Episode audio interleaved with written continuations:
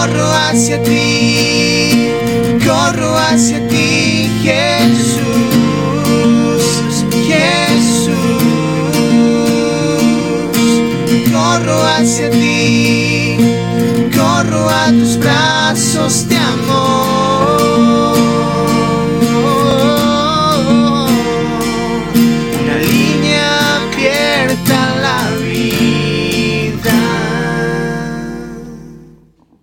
¿Cómo están? ¿Bien? Bendecido, dice. Cascoteado. Ben abençoe. É. Não fala português, é muito que não falou português. Quer que eu predique no português ou... Não? Speak in English. Também puedo... uh. Vamos a esperar a los niños que se vayan a su escuelita. Podés ir también. Bueno, Dios les bendiga. Hoy tengo una, una prédica que vamos a aprender palabras muy, pero muy difíciles. ¿eh? Vamos a, a estar con palabras que no usamos todos los días, pero son palabras que desde ahora en más tienen que marcar algo en nosotros. Eh, sin más preámbulos, le decía yo hoy a la mañana, saludamos a toda la gente que se conecta por internet, que nos está viendo YouTube o en el Face, Dios les bendiga mucho. Y hoy a la mañana contaba que esta prédica viene a razón de lo que nos pasó hace muy poquito, gracias a Dios pudimos ir de vacaciones. Cuando vos vas de vacaciones, ¿qué es lo primero que haces? Lo primero, gastar plata, sí, está bien. ¿A dónde? ¿En cualquier lado gastar plata? Ah, elegís un lugar a dónde ir. ¿Eh? Nadie puede ir a un lugar donde no sabe dónde va a ir. Entonces elegimos un lugar a dónde vamos a ir. Segundo, ¿qué hacemos? Alquilás un lugar, te fijas que no te dan trucho. Perdón, sabía eso. Pero bueno, tenemos que ver esas cosas. Pero una vez que nosotros elegimos el lugar donde vamos a ir, ¿qué tenemos que hacer? Reservar. ¿Está bien? ¿Y después? Saber dónde ir, con qué ir a hacer nuestra hoja de ruta. Ustedes, ah, claro, perdón. GPS. ¿Eh? Disculpa, disculpa. ¿Eh? GPS. Ahora, pero antes había que comprar mapas. ¿Se acuerdan? Había que comprar mapas y teníamos que ver qué ruta usábamos. Nosotros pudimos ir a Mendoza. ¿Cómo se va a Mendoza desde acá? No tiene GPS. ¿Cómo se va? Ruta 7, bien. Salgo acá, tengo la ruta 7. ¿9 o 7? Esperá, ahí me... ¿9 o 7? Claro, no, pero él dice que la 193 pasa a la 7, no sé cómo hace. ¿Eh? Ya en la hoja de ruta estaríamos un poco mal. Claro, usa GPS, pero se- algunas se las pasa de largo. Claro, agarramos, vamos hasta la rotonda, la valle derecha, vamos por la 193, llegamos a la ruta, ¿qué? 8. Tomamos un tramo en la ruta 8, tomamos la 41, ¿eh? y de ahí recién nos colocan la ruta 7, y de la ruta 7 llegamos al destino. Lo tenemos que saber primeramente es qué destino vamos a tomar. Si no sabemos el destino, cualquier ruta nos puede llevar a cualquier lado o nos puede dejar bien, porque no sabemos dónde vamos. Pero ahora quiero hacerle una pregunta a cada uno. Paloma, ¿cuál es tu destino final en esta vida? Irte con el Señor. Cristian, ¿viste? Por sentarse adelante. ¿Cuál es el destino final de tu vida? Ir con papá, con Dios. Ahí me dice con Darío. Con Dios. ¿Eh? Ese, claro, es lindo irse con toda la familia. Ese, ¿cuál es tu destino final? Bien. ¿Eh? ¿Cuál es tu destino final, Debo? Sí, ¿con quién? ¿En cualquier lado? ¿Dónde? En la eternidad con Él, bien. ¿Alguno no tiene ese destino? Levante la mano. ¿Todos queremos ese destino? ¿Eh? A ver, levanten las manos los que quieren ese destino, estar eternamente con Dios. Bien, tenemos un destino. Ahora necesitamos una hoja de ruta. ¿Cómo vamos a llegar ahí? ¿Qué es lo que necesito saber para llegar ahí? ¿Ustedes conocen las señales de tránsito? Yo puedo asegurar que las señales de tránsito salvan mi vida, continuamente salvan mi vida. Y usted dice, ¿para qué? ¿Alguno va no mirando las señales de tránsito? Todos vamos mirando las señales de tránsito. Si yo digo señales de tránsito color rojo, ¿cuáles son? La de prohibición. ¿Eh? Prohibido estacionar, prohibido adelantarse, prohibido, prohibición. Si yo digo las señales de color amarillo, ¿de qué son? De precaución. Me va indicando adelante qué va a haber, me va diciendo qué es lo que va a haber adelante. Si yo veo señales verdes, ¿qué me están diciendo? De avance, de información. Cuando vos vas y decís, me voy acá a... Cuando salís de acá reembalado, pero cuando volvés y lees Buenos Aires, 896 kilómetros. Ya estás recansado porque viste que te vas a descansar, pero en realidad lo menos que haces es descansar. Andás como loco, cansado toda esa semana, cuando volvés ya estás cansado. Buenos Aires, hay un cartel, ¿cuánto falta? 694 kilómetros.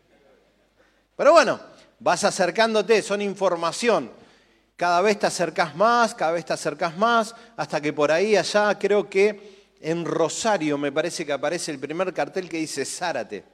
¿Eh? Entonces, alegría, ya, encontraste, o campana, o el corredor Zárate Campana, y estás contento si venís por aquellos lugares. Si venís por Ceiba, si, venís, fuiste a Entre Ríos también, vas a encontrar en algún lugar, siempre dice Buenos Aires, pero en algún lugar va a decir Zárate. Ya está cerca tu destino. ¿Cuál es nuestro destino como una línea abierta a la vida? Zárate. El cielo. ¿Cuál es nuestro destino? Vivir eternamente con Dios. ¿Cuánto falta? ¿Sabemos cuánto falta? ¿Conocemos las señales? ¿Conocemos aquellas señales que nos están diciendo algo? ¿Conocemos un poco sobre esto? Bueno, hoy yo quiero hablarle porque esto va a cambiar nuestras vidas. Y este es el comienzo de una serie de mensajes, solamente el comienzo de una serie de mensajes donde vamos a profundizar lo que hoy vamos a ver acá. Y vamos, yo les decía hoy al principio que vamos a aprender palabras muy pero muy difíciles como escatología. Vamos a ponerlo. ¿Qué qué? ¿Cuánto es la primera vez que ven esta palabra o la escuchan esta palabra? A ver, levanten la mano sin vergüenza. Bien, hay como 10 que nunca supieron que había una palabra que se llamaba escatología. Ahora, levante la mano toda la que conocen y conocen el significado de esa palabra. Uy, quedaron todos un montón en el medio que la han escuchado pero no tienen idea qué, qué es. ¿Eh? Entonces vamos a enseñar qué es escatología. Escatología no es una palabra que solamente pueden hablar los, eh, teólogos o algo así. Escatología significa aquellos que levantaron la mano y que saben el significado, a ver qué significa o qué trata de significar. Bien, la enseñanza de los últimos tiempos. ¿Cómo nosotros vamos a ver los últimos tiempos? ¿Qué es lo que el Señor dice de los últimos tiempos? Vamos a ver que hay un principio de toda la creación pero también hay últimos tiempos para entrar a un principio sin fin que es la eternidad. Todo tiene un proceso, todo tiene una evolución hasta ese momento, un devenir de la historia que vamos a llegar a ese momento simplemente en los últimos tiempos para empezar una eternidad con Él. Medio confuso todo lo que estoy diciendo, le dije que hoy tienen que tener todas las neuronas en la cabeza. El monito ese que tienen en la cabeza que va así, ¿Eh?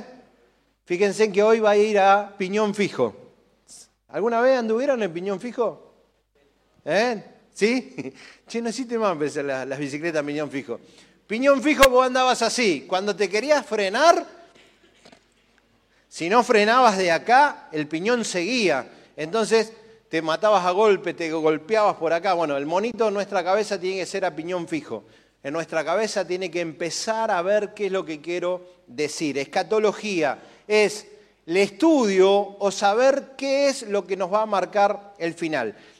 Les cuento que hay cuatro teorías teológicas sobre el final y todas tienen que ver con el milenio.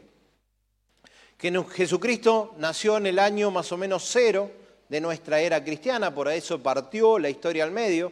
Conocemos antes de Cristo, después de Cristo. Hace 2023 años que estamos viviendo la era cristiana. ¿Por qué? Porque el nacimiento de Jesucristo marcó un hecho que partió la historia al medio. Él vivió alrededor de 33 años, murió en la cruz, él fue Dios, pero a su vez fue hombre, murió en la cruz, pagó el precio de tu pecado y del mío.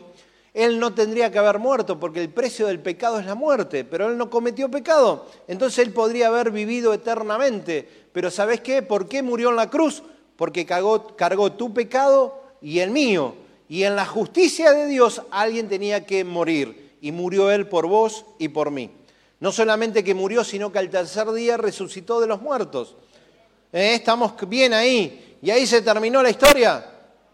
Falta la mitad de la historia. Jesucristo va a venir nuevamente a la tierra y va a reinar junto con su iglesia. ¿Cuál es su iglesia? Todos aquellos que hayan recibido a Jesús como único y suficiente Salvador, los que nos hemos arrepentido de los pecados y hemos aceptado a Jesucristo, que ese sacrificio que hizo en la cruz fue por mí, fue por vos, pero yo lo tengo que agarrar. Entonces, falta la mitad de la historia. Jesucristo viene otra vez y va a haber mil años donde Jesucristo va a reinar junto con la iglesia, junto con todos nosotros. Esos mil años se va a tardar en restaurar la tierra. ¿Cuántos saben que los últimos 300 años hemos destrozado la tierra? ¿Mm? Vos agarrás y decís, ¿cómo 300 años? Sí, en los últimos 300 años hemos destrozado el planeta Tierra. Lo que se ha producido en esta, después de la revolución industrial, jamás en todos los años anteriores hemos destrozado todos los recursos naturales y los seguimos destrozando, o sea, va en incremento esto. Entonces esos mil años vamos a gobernar con Jesucristo y vamos a restaurar la tierra y la vamos a preparar para que venga esa visita, ah, esa visita del Padre. ¿eh? El Padre va a venir a la tierra. Por eso, todo eso que les cuento va a venir de acá en más en diferentes prédicas. Yo quiero tenerme las cuatro teorías, las cuatro teorías. La primera teoría se llama, vamos a la otra, se llama amilenialismo. ¿eh? ¿Qué quiere decir A? Es sin milenio. ¿Se entiende? Esta teoría cristiana da a que esos mil años son un periodo extenso de tiempo y que va a pasar el anticristo, va a pasar todo lo que tenga que ver con lo que dice el Apocalipsis, es algo que va a pasar en nuestro espíritu y que no es literal, sino que es eh, espiritual. Entonces, la lucha del anticristo por dominar las naciones y que después va a venir Jesucristo a dominar todo el mundo, eso va a suceder, pero dentro nuestro. Eso es lo que ellos creen. Nosotros no creemos eso porque creemos sinceramente que la palabra de Dios se va a cumplir literalmente. Ellos creen que todo ese periodo de mil años es un largo periodo, pero que son metáforas que ocurren en el corazón del hombre. ¿Estamos hasta ahí? Eso no es nuestra meta, no es nuestra hoja de ruta ni nuestro destino. Vamos a la segunda posición de la teoría teológica. Se llama postmilenialismo. ¿Qué significa post? Después. Esta teoría tuvo muy fuerte arraigada en el 1800 y en el 1700, porque esta teoría dice que la iglesia transforma a todo el mundo con el Evangelio de Jesucristo. Y esa esos mil años donde la, tierra va a ser restaurada, lo que hace es que la iglesia, al transformar a todos a Cristo, empiezan a restaurar las cosas. Esto tiene muy fuerte en algunos avivamientos, en el 1800, en el 1700 en Inglaterra, donde naciones enteras se convertían a Cristo.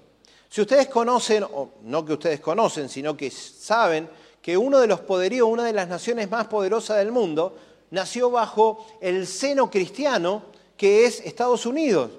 Estados Unidos, el poderío que tiene es porque todos sus fundamentos fueron en Cristo, en el cristianismo. Y así sucesivamente podemos hablar de diferentes naciones y se pensaba que la iglesia podía transformar a todos y ese era el milenio, para cuando después de que está todo transformado, Cristo viene a reinar, después de los mil años. Entonces por eso se llama post-milenio. De eso nosotros no creemos. Ahora viene una tercera postura que se llama pre. ¿Qué significa pre? Antes del milenio viene Cristo. Acá nos estamos acercando a lo que una línea, abierta, una línea abierta a la vida se va a poner como destino para afianzar su hoja de ruta. Premilenianismo, qué difícil que la palabra es. ¿Eh? Y cree en las dispensaciones, en siete dispensaciones. Dispensaciones, ¿han escuchado hablar de eso? ¿Sí? Dispensaciones significa una fracción de tiempo determinado que la iglesia va viviendo desde un principio de la creación. Por ejemplo, este, esta postura teológica cree en siete dispensaciones.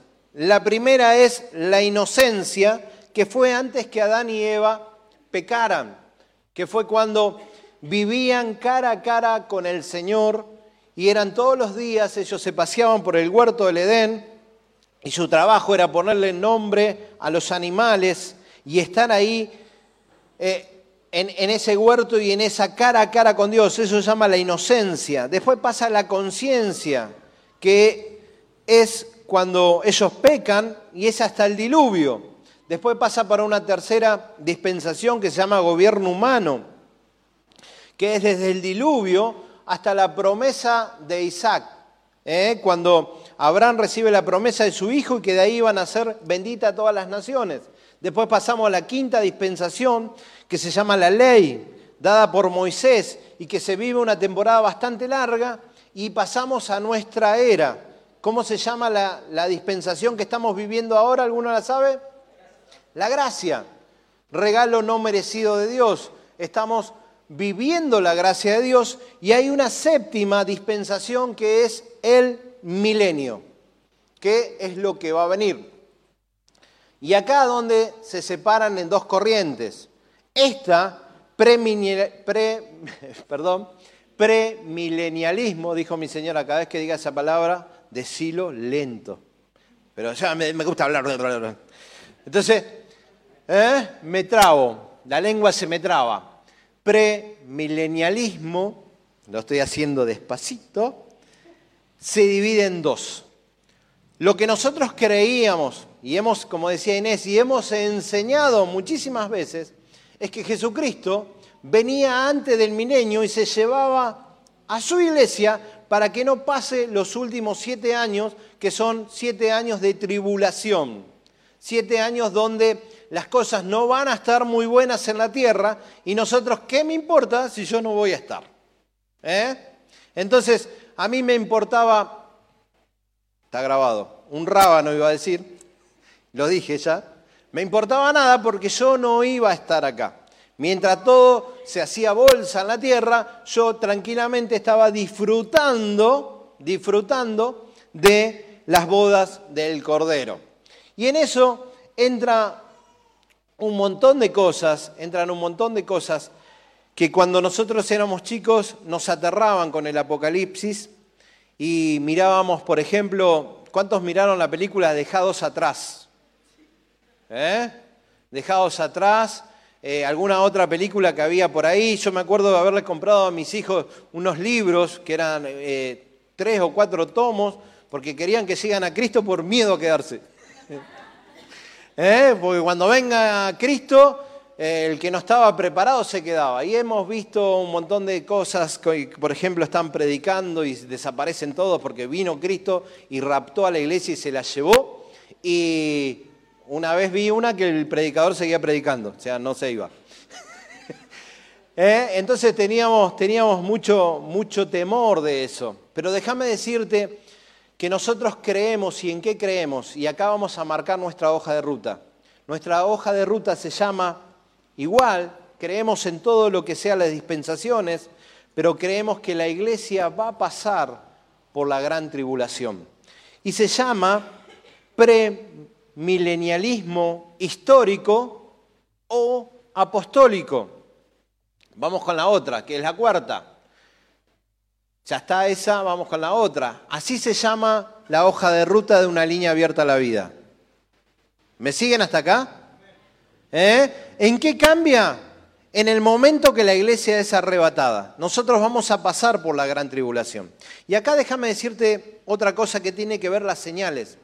Jesucristo dejó escrito todo lo que va a pasar.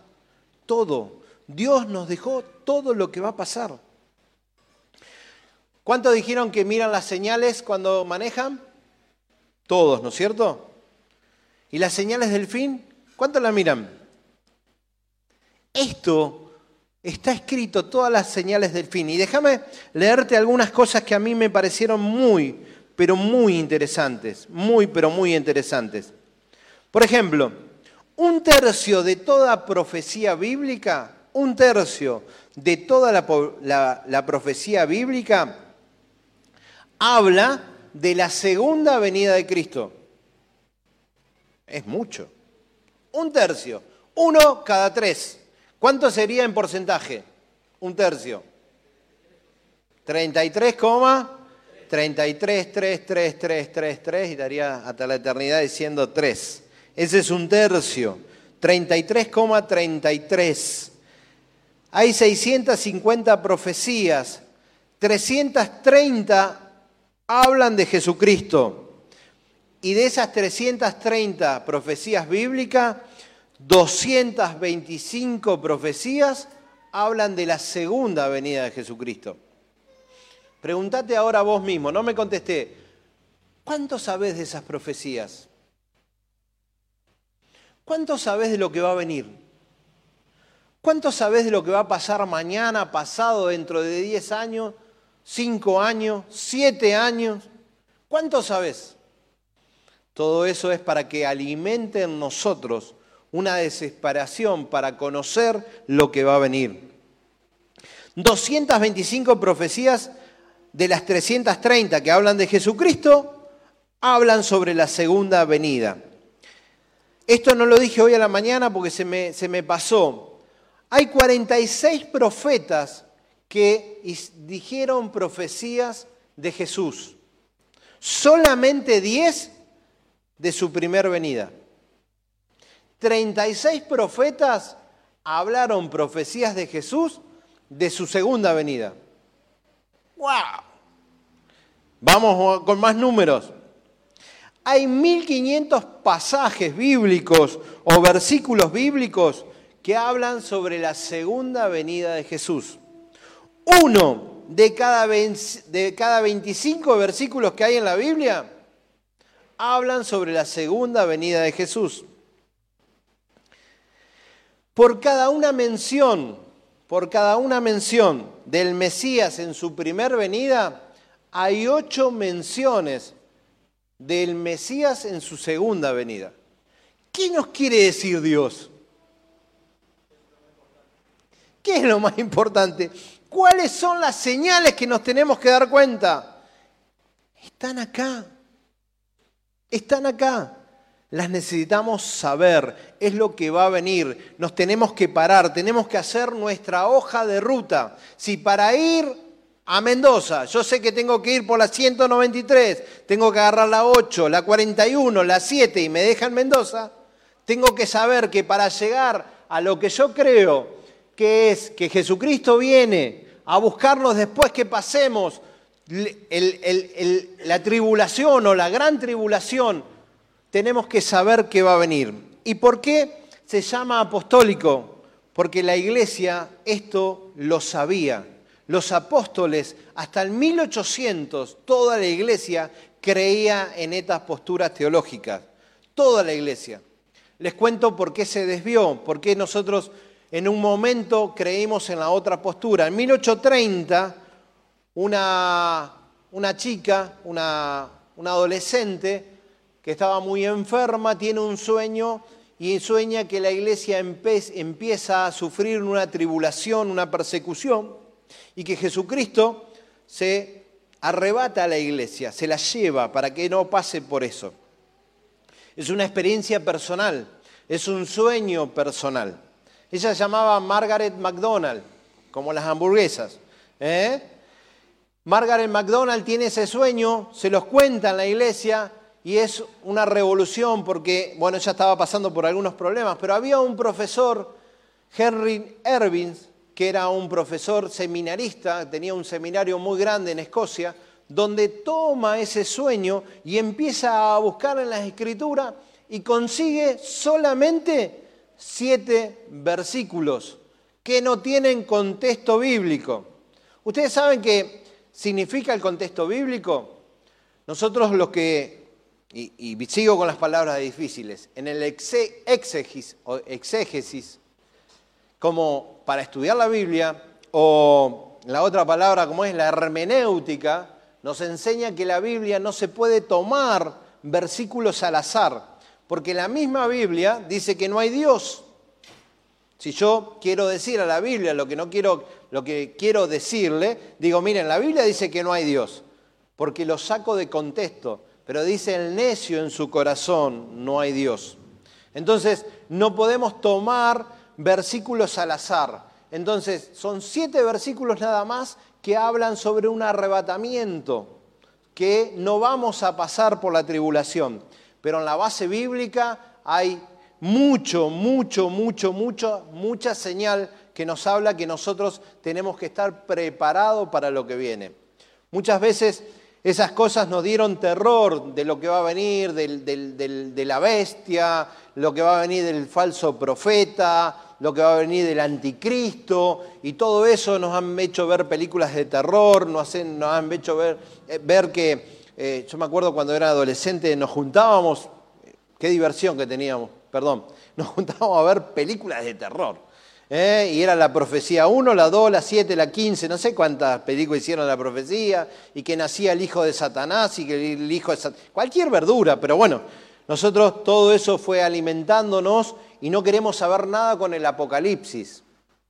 Déjame decirte que hay, y Hoy agarré todo lo que, lo que podía agarrar y extraer. Hay más o menos 400 versículos en todo el Apocalipsis y solamente el 3%, solamente el 3% habla de la bestia, del falso profeta y del gobierno. El 97% del Apocalipsis habla del esplendor de Jesucristo habla sobre una iglesia resplandeciente, habla sobre lo que va a vivir la iglesia empoderada, habla sobre una iglesia que va a vivir de poder en poder y de gloria en gloria, y habla de todo eso que va a venir. ¿Y por qué la iglesia lo tiene vedado?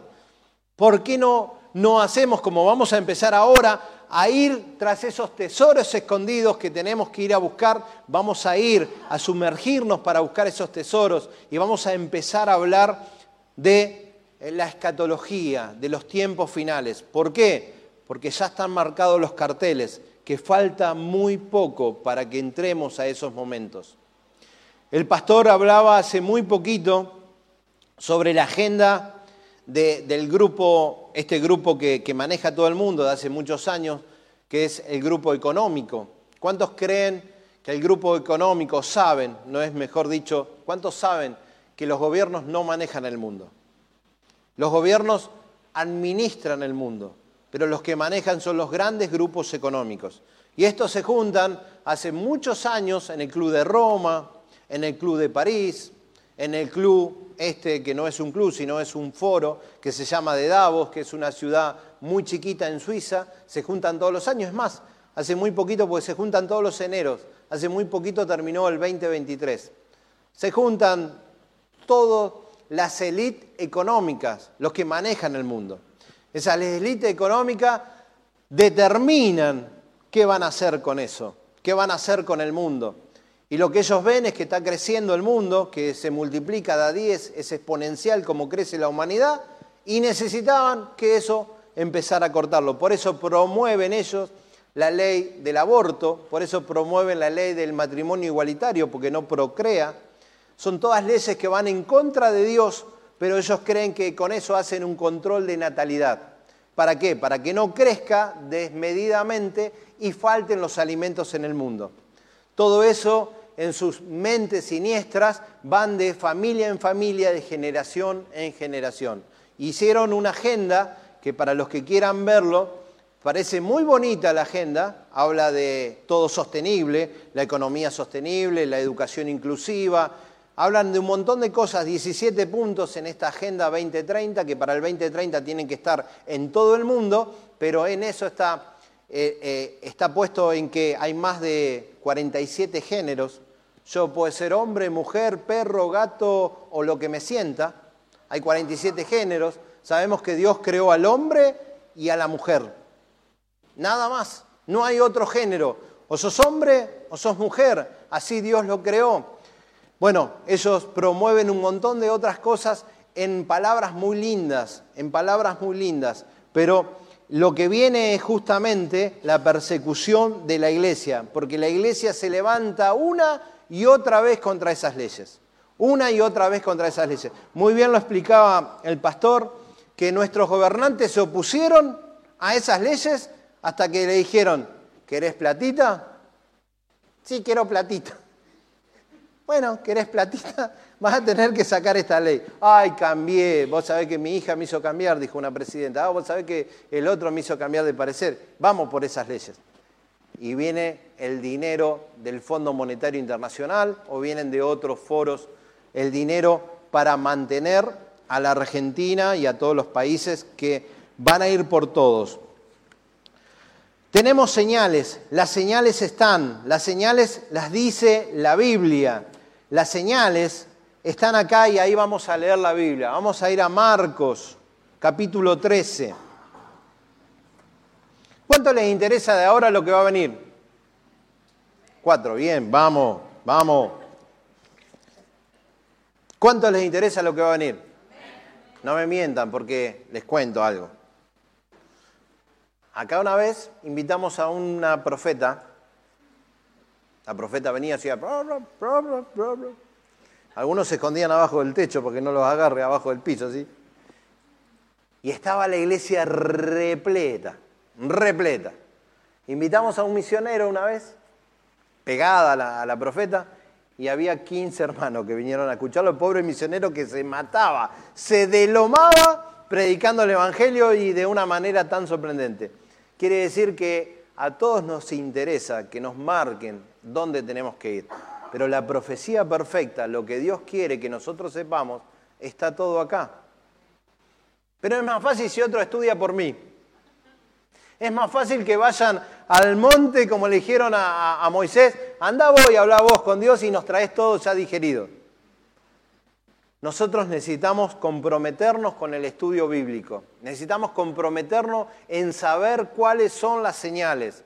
Necesitamos comprometernos en leer el Apocalipsis. ¿Cuántos lo van a empezar a leer? ¿Qué van a leer? Bien, a la mañana dijeron, Apocalipsis.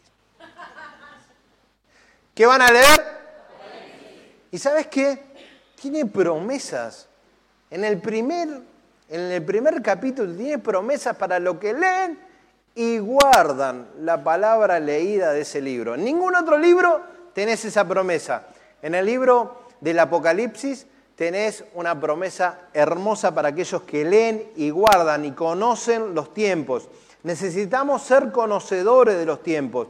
Necesitamos saber que cuando hay una señal, saber si esa señal, y lo transformo otra vez al tránsito, saber si me está advirtiendo, saber si me está prohibiendo, saber si me está diciendo que va a venir más adelante, o saber distinguir esas señales. Y para eso necesitamos conocerlo. ¿Cuántos de ustedes sacaron el carnet hace poco? Nadie, son todos viejos manejadores. ¿Eh? ¿Cómo te fue en el... ¿Cuál es lo más difícil para aprender? Las señales. Es una de las cosas más difíciles, porque tenés que, te, te muestran qué señal y vos tenés que decir cuál es, ¿eh? el, cochecito. Había, cuando alquilamos con, con- Ana y que fuimos con la familia Mendoza, nosotros subíamos una montaña y había una, una curva que no era que decía que doblaba, sino que hacía así y hacía así. Era como, como que iba hacia arriba iba hacia abajo la flecha. Después me di cuenta que necesitaba. Cuando encaraba y ya no tenía más nada, dale con todo el volante al otro lado. O sea, tenés que girar todo el volante y rogar que no venga ninguno de frente, ¿eh? que no venga ninguna escaña de frente. Y en algunos momentos no, ni, ni mirás porque no te da, porque tenés que girar el volante y gira otra vez el auto. Y el otro pasa por el otro lado. Decía Ana cada vez que nos tocaba, ay, no me gusta esta curva, a mí tampoco. Pero todos los días la tenemos que hacer porque era camino hacia la casa que habíamos alquilado. Pero había una señal que nos advertía lo que iba a venir. Entonces, si tenemos señales que nos advierten lo que va a venir, que nos cuentan lo que va a venir, tenemos que aprenderlas, saberlas, preocuparnos. Es nuestra hoja de ruta. Es saber qué ruta vamos a tomar, es saber dónde, por qué camino vamos a avanzar. Y fíjense qué pasó en Marcos 13. Cuando Jesús salía del templo ese día, uno de sus discípulos, ¿cuántos discípulos? ¿Cuántos tenían? Bien, 12 más íntimos. Eso lo tienen en claro. Había muchos más discípulos, pero 12 íntimos. Cuando Jesús salía del templo ese día, uno de sus discípulos le dijo, Maestro, mirá estos magníficos edificios. Ponémela en la 60, por favor. Soy viejo yo para predicar. Gracias. Jesús respondiendo le dijo, Jesús respondiendo le dijo, ¿ves estos grandes? No, el, el uno. Saliendo Jesús del templo le dijo a uno, de sus discípulos, Maestro, mira qué piedras, mira qué edificios. ¿De qué estaba hablando ese discípulo? ¿De dónde salía el Señor? Del templo. En aquellos entonces, y hoy a la mañana se enojó un hincha de, de- de River, porque yo le decía que el edificio más grande y más lindo que conozco es el templo, ¿eh? la bombonera. Amén, dicen algunos. Y otros me dicen, "Ah, reprendo. y en ese templo entraban dos estadios de fútbol.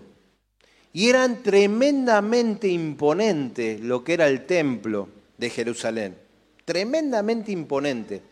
Una de las piedras que encontraron, y dice que hay piedras mucho más grandes, una de las piedras que se encontró medía 43 metros. ¿eh? Entonces, era totalmente decir, vos cómo lo movían, cómo hacían, cómo hicieron esas cosas. Pero acá me quiere decir, y quiero tomar la atención, que había uno de los discípulos que lo que, uno de los discípulos que lo que le llamaba la atención era lo de la tierra. Mirá, mirá que te, mirá qué piedras, le dice el Señor. Como si lo fuera, como el creador de- del mundo se fuera a decir, oh, cuántas cosas que hace el humano y demás. Mira qué piedras, mira qué edificio. Pero sabes que lamentablemente en la iglesia también tenemos personas que están arraigadas a lo que es terrenal, que no le van a dar bolilla a la hoja de ruta, que no le van a dar bolilla al destino y que quieren que todo se solucione para hoy y sus problemas son el ombligo del mundo y es, mira qué piedras, mira qué edificio, quiero mi casa, quiero mi auto, quiero eh, salir de vacaciones, quiero mejorar esto, quiero... Y no está mal, pero cuando te enfocas en eso es ahí a donde está mal. Porque ¿cuál tiene que ser tu prioridad? El destino final. ¿Qué hablábamos del destino final de una línea abierta a la vida? La eternidad con Dios. Entonces, ¿nuestra mirada dónde tiene que estar? En la eternidad con Dios. Y nuestra hoja de ruta va a ser determinada por lo que creemos y por esa eternidad con Dios. Saliendo Jesús del templo, le dijo a uno de sus discípulos, maestro, mira qué piedras, mira qué edificios. Seguimos. Jesús respondiendo le dijo, ¿ve estos grandes edificios? No quedará piedra sobre piedra que no sea derribada. Esto pasó en el año 70. ¿Sabían?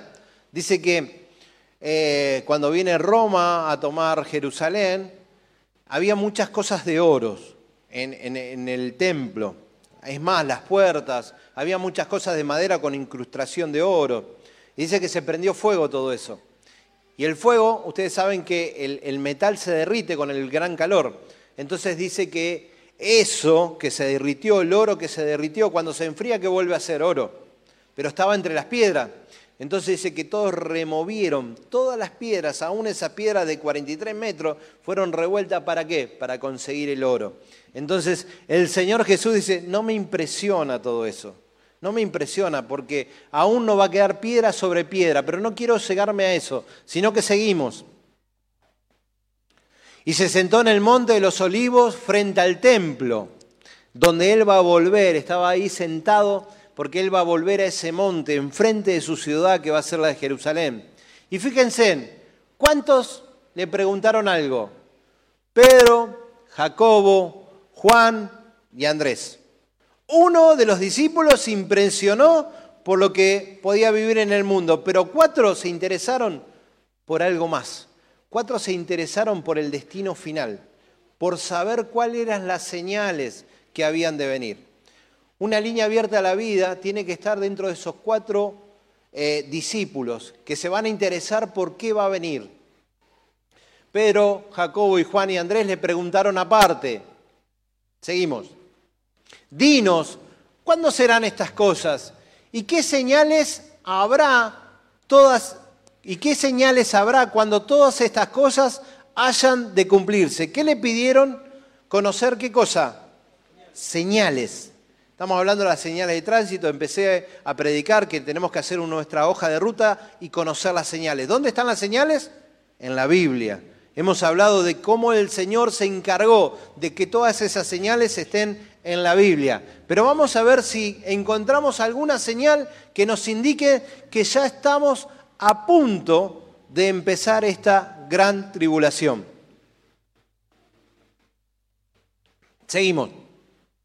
Jesús respondió, respondiéndoles comenzó a decir, mirá que nadie os engañe, porque vendrán muchos en mi nombre diciendo, yo soy el Cristo, y engañarán a muchos. Mas cuando oigáis, oigáis de guerra, ¿hay guerras hoy? ¿Qué guerra conocen? Ucrania y Rusia. ¿Cuál más? ¿Cuál? En Israel hay una guerra de guerrillas que no para nunca, que la franja de Gaza. ¿Qué otra guerra conocen? Bueno, no, piensen, pero hay muchísimas guerras. El continente africano, eh, un cuarto del continente africano está en guerra. Están en guerras civiles. Por ejemplo, en Nigeria hay un campamento que se van corriendo de la, de la guerra y ese campamento está eh, lo tiene la organización UNICEF con otras organizaciones más, y hay más de 3 millones de refugiados en ese campamento. Entonces, hay guerras en el mundo y aún posiblemente vengan más guerras. Rumores de guerra, no os turbéis, porque es necesario que suceda así. Ya hay una señal, ¿no? Ahí, ¿la reconocieron? Pero aún no es el fin. Seguimos porque se levantará nación contra nación. ¿Qué estamos haciendo con la OEA? Con la Unión Europea, ¿qué, se está armando contra Rusia? En cualquier momento se ponen de acuerdo y hacen una contraofensiva a Rusia, todos los que sean. Lo que quiere hacer eh, Rusia y Ucrania, Ucrania quiere pertenecer a la OEA, o sea, a la Organización Europea, para que sea defendida por toda la organización europea, para que sea defendido. Entonces, posiblemente pueda haber reino contra reino o nación contra nación. Habrá terremotos en muchos lugares. ¿Escucharon de terremotos? Hace varios años que venimos escuchando de terremotos en varios lugares. Es más, vieron un volcán hace poco, los volcanes empiezan a activar con los terremotos. ¿Eh? Se mueve la corteza, no voy a dar eh, geografía, pero se mueve la corteza y se activan los volcanes. Son terremotos internos que pasan. Los tsunamis son terremotos en el mar. Eh, así que estamos viendo terremotos. Habrá hambre. ¿Conocen que hay hambre? Y va a haber mucho más. ¿Dónde hay hambre? Muy bien. Hoy, hoy nos acordamos de, de otros países y demás. Digo, Argentina, la mitad de sus niños son pobres. La mitad de los niños de Argentina son pobres. ¿Qué significa ser pobre? Que no cubren las cuatro comidas diarias. ¿eh? Y está pasando acá, acá. Y se están muriendo gente de desnutrición y demás porque está faltando el alimento acá. Donde dice que en Argentina hay algo que está, que está mal. Porque dice que podemos hacer alimentos ¿eh? para cuatro o cinco veces la población de Argentina todos los días y hay gente que se muere de hambre acá. Entonces hay algo que no está bien ahí, pero va a haber mucha más hambre. Hay hambre, uno puede ver en cualquier cantidad de países, donde algo que nosotros convivimos con esto hace años, a otros países le está aterrando la inflación. Cuando vos decís le está aterrando la inflación, tienen 6% de inflación anual. Y están temblando con el 6%, 7% de inflación anual, están terriblemente asustados. Que, vengan, que se vengan a entrenar a la Argentina, ¿eh? que eso lo tenemos por mes. Entonces hay hambre, hay terremotos, hay hambre, hay alborotos. ¿Qué son los alborotos? ¿Alguno viaja a Capital a, a trabajar? ¿No? Ninguno, por suerte. Todos los días en Capital es un caos, un caos de protestas. Vemos en América Latina, por ejemplo, Perú destituyen a un gobierno, hay otro gobierno, pasó en Bolivia, pasó eh, en muchos lugares de América Latina, en Brasil también, en Argentina, hace poco que quisieron matar a, a una expresidenta y se armó todo como una revolución, alborotos, eh, protestas sociales, todo eso significa alborotos y van en crecimiento. ¿Son otra señal? Sí, y habrá hambres, alborotos, principio de dolores honestos es una señal. Estamos entrando. Necesitamos conocer qué va a venir. Yo por lo menos lo necesito con urgencia, conocer lo que va a venir. ¿Saben por qué? Por mis hijos. Porque tal vez yo siga viviendo y los que se van a tener que enfrentar a todo lo que viene son mis hijos. Pero si yo no aprendo, ¿cómo les puedo enseñar? Si yo miro para otro lado y esto no le doy bolilla, ¿cómo puedo saber para ellos, para mis nietos? ¿Eh? ¿Qué tienen que vivir? Déjenme decirle que nada me pone más feliz que ver a mis hijos en este lugar. Nada, nada me pone más feliz. No hay nada. Hoy, hoy sacaba fotos porque mi hijo Iván estaba tocando y Matías compartía una palabra. el padre Cholulo. Saqué un par de fotos. Pero creo que ellos tienen que instruir a sus propios hijos. Y yo como responsable de la familia, tengo que instruirlo a ellos. ¿En qué? En lo que va a venir. En lo que va a venir. Porque tenemos un destino, pero tenemos que marcar la hoja de destino. Porque estos son principios de dolores. ¿Seguimos? Pero mirad por vosotros mismos que os entregarán a los concilios, a las sinagogas os azotarán, y delante de gobernadores y de reyes os llevarán por causa de mí para testimonio de ellos empezó la persecución en la iglesia. ¿Dónde? Dicen, ¿dónde está la persecución de la iglesia? Y pero está re lejos de nosotros. Te puedo asegurar que hay una dictadura que es un Ortega ¿eh? en América Latina donde está cerrando iglesias y está persiguiendo a los cristianos.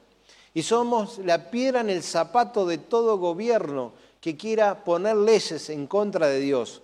Somos lo que le molestamos, lo que vamos a ir a las calles, lo que tomamos Buenos Aires con medio millón de personas cuando quisieron, que después lo lograron, quisieron eh, promover la ley del aborto. Salimos todos con pañuelos celestes a proclamar que nosotros estábamos a favor de la vida, a decirle que no hay nadie que tenga, ni la madre ni nadie puede interrumpir un embarazo, porque no es interrumpir y después lo toma, sino es matar a alguien en el vientre. Y aún lo puedo decir en cámaras, porque esta es mi postura. Y aún represento y trabajo para un gobierno que está completamente en la oposición de lo que yo pienso. Pero yo sigo defendiendo mi postura. Y seguimos defendiendo. Entonces somos una piedra en el zapato a todas aquellas leyes que van en contra de Dios. Entonces hay que empezar a hacerlos callar a la iglesia. Hay que empezar a, taparles la boca, a tratar de que no crezcan, a que no se reproduzcan. Pero no van a poder porque ellos no conocen nuestra hoja de destino. Ellos no conocen todas las profecías donde la iglesia vence, donde la iglesia es la esposa, donde vamos a recibirlo resplandeciente, sin manchas, sin arrugas. Eso significa una iglesia joven, una iglesia con fuerza, con ímpetu. Eso va a ser la iglesia de los últimos tiempos. Y esto me lo enseña, entonces necesito saber y conocer estas señales. Seguimos. Y es necesario que el Evangelio sea predicado antes a todas las naciones. Nunca, pero nunca se ha predicado en lo que va de la historia el Evangelio en casi todas las naciones o en todas las naciones como en pandemia. ¿Cuántos de ustedes estaban prendidos ahí porque era la única manera de vernos? Eh? Eh, estaban prendidos en, los vivos. yo me acuerdo que hacía un diario Hacíamos diariamente, nos conectábamos, Anita era mi asistente, me ponía eh, la cámara y hablábamos y, pasábamos. La otra día me salió un recuerdo además de decir las cifras que habían en Argentina, ¿viste? Eh, había 10 y estábamos todos aterrados ahí. Ahora hay millones y estamos todos sueltos, o sea, no, se entiende, pero bueno. Eh, estábamos ahí todos pendientes y se predicó el Evangelio en todas las naciones. ¿Señales del fin? Seguimos. Pero cuando os trajeren para entregarnos, no os preocupéis por lo que habéis de decir, ni lo penséis, sino que os fuere dado de aquella hora. Eso hablad, porque no sois vosotros lo que habláis, sino el Espíritu Santo. Eso me habla que en los últimos tiempos el Espíritu Santo va a ser poderoso en cada uno de nosotros. Y aunque tengamos que pasar cárceles, aunque tengamos que pasar aflicciones, el Espíritu Santo va a hablar por nosotros. Seguimos. Y el hermano entregará la muerte al hermano y el hermano entregará la muerte al hermano y el padre al hijo y se levantarán los hijos contra los padres y los matarán. Fuerte lo que va a venir. Seguimos.